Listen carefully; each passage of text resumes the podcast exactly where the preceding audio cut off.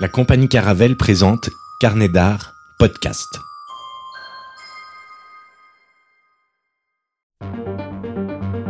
Carnet d'art podcast s'associe au blog Les Puristes à Aix-les-Bains pour vous proposer une immersion audio dans les folles aventures historiques relatées sur le blog lespuristes.fr.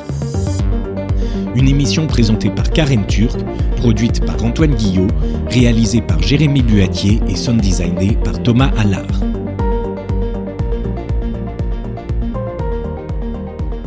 Bonjour Karen, bonjour les puristes. Bonjour Antoine, bonjour Carnet d'Art. On se retrouve pour ce premier numéro des puristes chez Carnet d'Art avec une histoire incroyable. On part à Aix-les-Bains au début du XXe siècle, dans le centre-ville.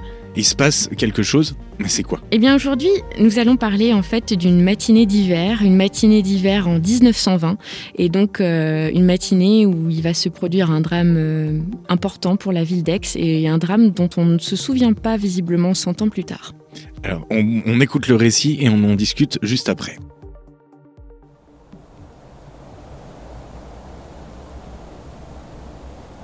Il est 7h30, Aix-les-Bains mondain dort. Il est 7h30, Aix-les-Bains ouvriers ne dort pas.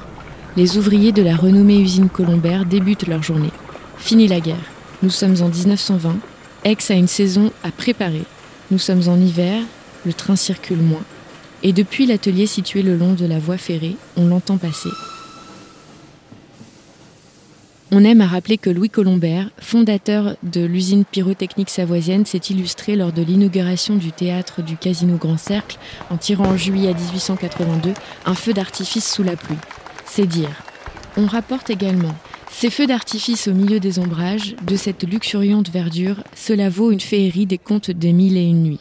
C'est un coup d'œil inoubliable que voir pareillement éclairer la foule élégante, tant de délicieuses toilettes qui garnissent la longue étendue des terrasses, apparaissant en outre sous la clarté lunaire et tamisées de l'électricité qui les surplombe.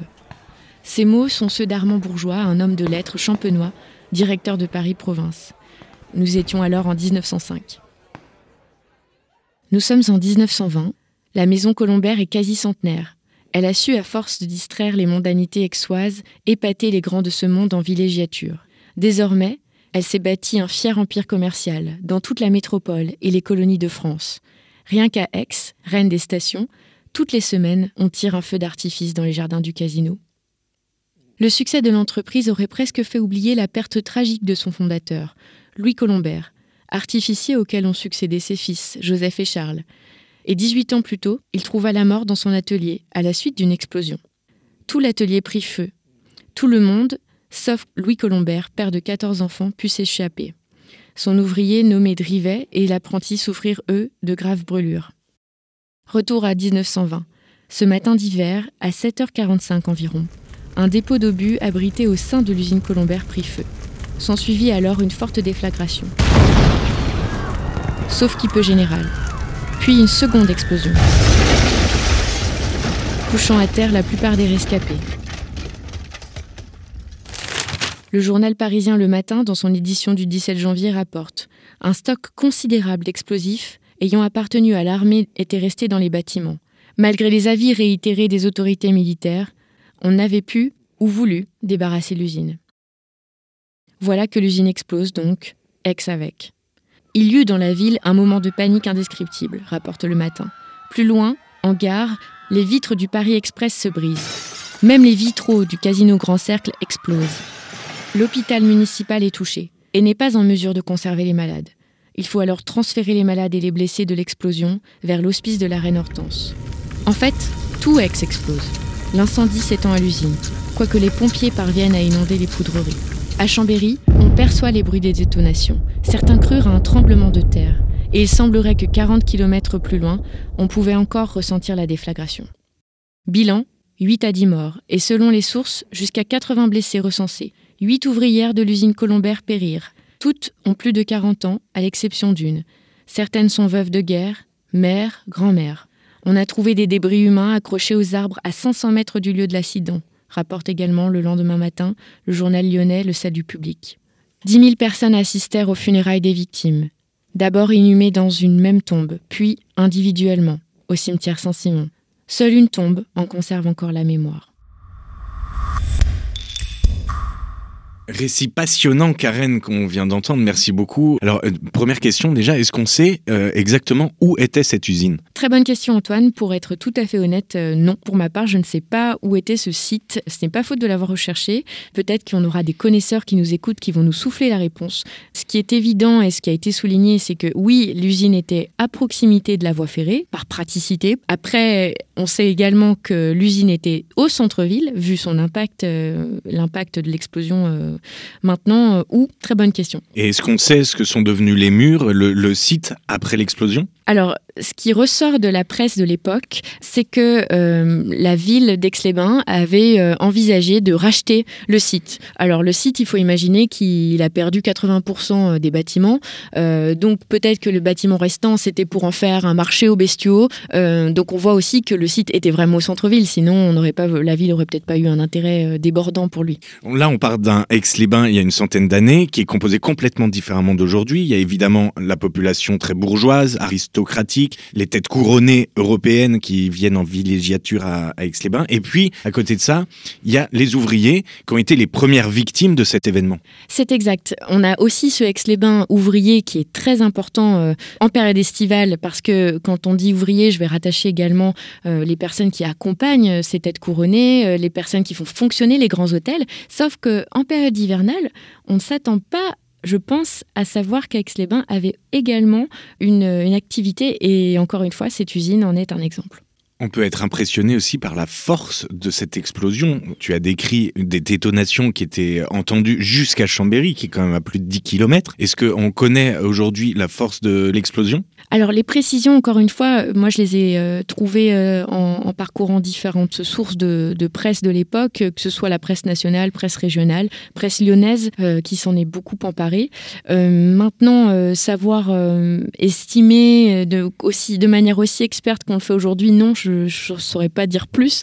ce qui est aussi intéressant, c'est de voir finalement que ça a touché Paris, ça a touché la capitale, donc ça veut quand même bien dire que c'était conséquent. Et, et c'était conséquent ou peut-être que si on en a parlé, c'était pas uniquement parce que c'était que conséquent en termes de déflagration, mais aussi du fait que ce soit un dépôt d'armes militaires en fait qui, qui été à l'origine de ce dommage. Est-ce qu'on connaît également le nombre de morts précis? Tu as parlé de débris humains dont parle la presse, euh, sans doute sensationnelle à l'époque, mais apparemment c'était très impressionnant dans tout le centre-ville. Alors, la catastrophe, elle est matérielle déjà, ça c'est évident, et elle est humaine. Euh, donc, euh, la catastrophe humaine, on, la chiffre de manière approximative encore maintenant. Donc, c'est bien dommage, et sans doute que ça vaudrait une enquête euh, poussée de, de la part de nos historiens s'ils nous écoutent. Alors, comment est-ce qu'on peut venir sur la façon dont tu as construit ce récit et Déjà, d'où t'es venue cette idée Comment est-ce que tu as croisé cette histoire Et comment tu as cherché les informations pour construire ce récit? Eh bien, croiser, c'est le terme. C'est tout simplement, en fait, en m'intéressant à, l'histoire de notre casino, qui est une histoire euh, pêle-mêle. En fait, le casino d'Aix-les-Bains, il a été euh, construit euh, sur la fin du, 19e siècle et il n'a cessé d'avoir des extensions, des constructions et autres.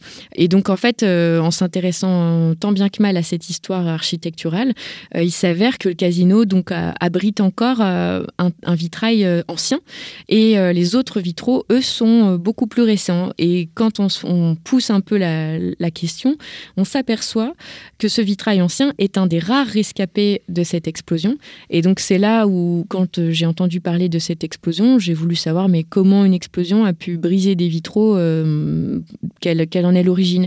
Donc euh, en, voilà, en fouillant un petit peu, difficilement, j'en ai retrouvé l'origine. J'ai retrouvé l'origine de cette explosion de l'usine de feux d'artifice d'Aix-les-Bains. Et donc fleuron industriel aixois. Et ça, je crois pas qu'on en ait complètement conscience quand on habite cette ville. Donc je veux bien croire que ceux qui nous écoutent euh, ailleurs euh, ne le savaient pas. Très intéressant. Et du coup, c'est quoi ce vitrail rescapé il s'avère que ce vitrail a été réalisé par euh, un, célèbre maître verrier à l'époque, Louis-Jacques Gallon.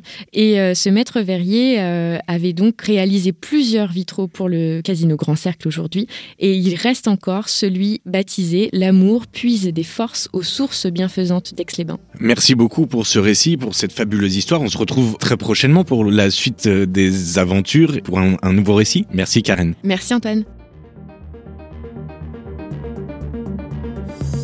Les Puristes, une émission de Carnet d'Art Podcast qui vous a été présentée par la compagnie Caravelle et le site lespuristes.fr. Un programme écrit par Karen Turc, produit par Antoine Guillot, réalisé par Jérémy Buatier, au design sonore Thomas Allard.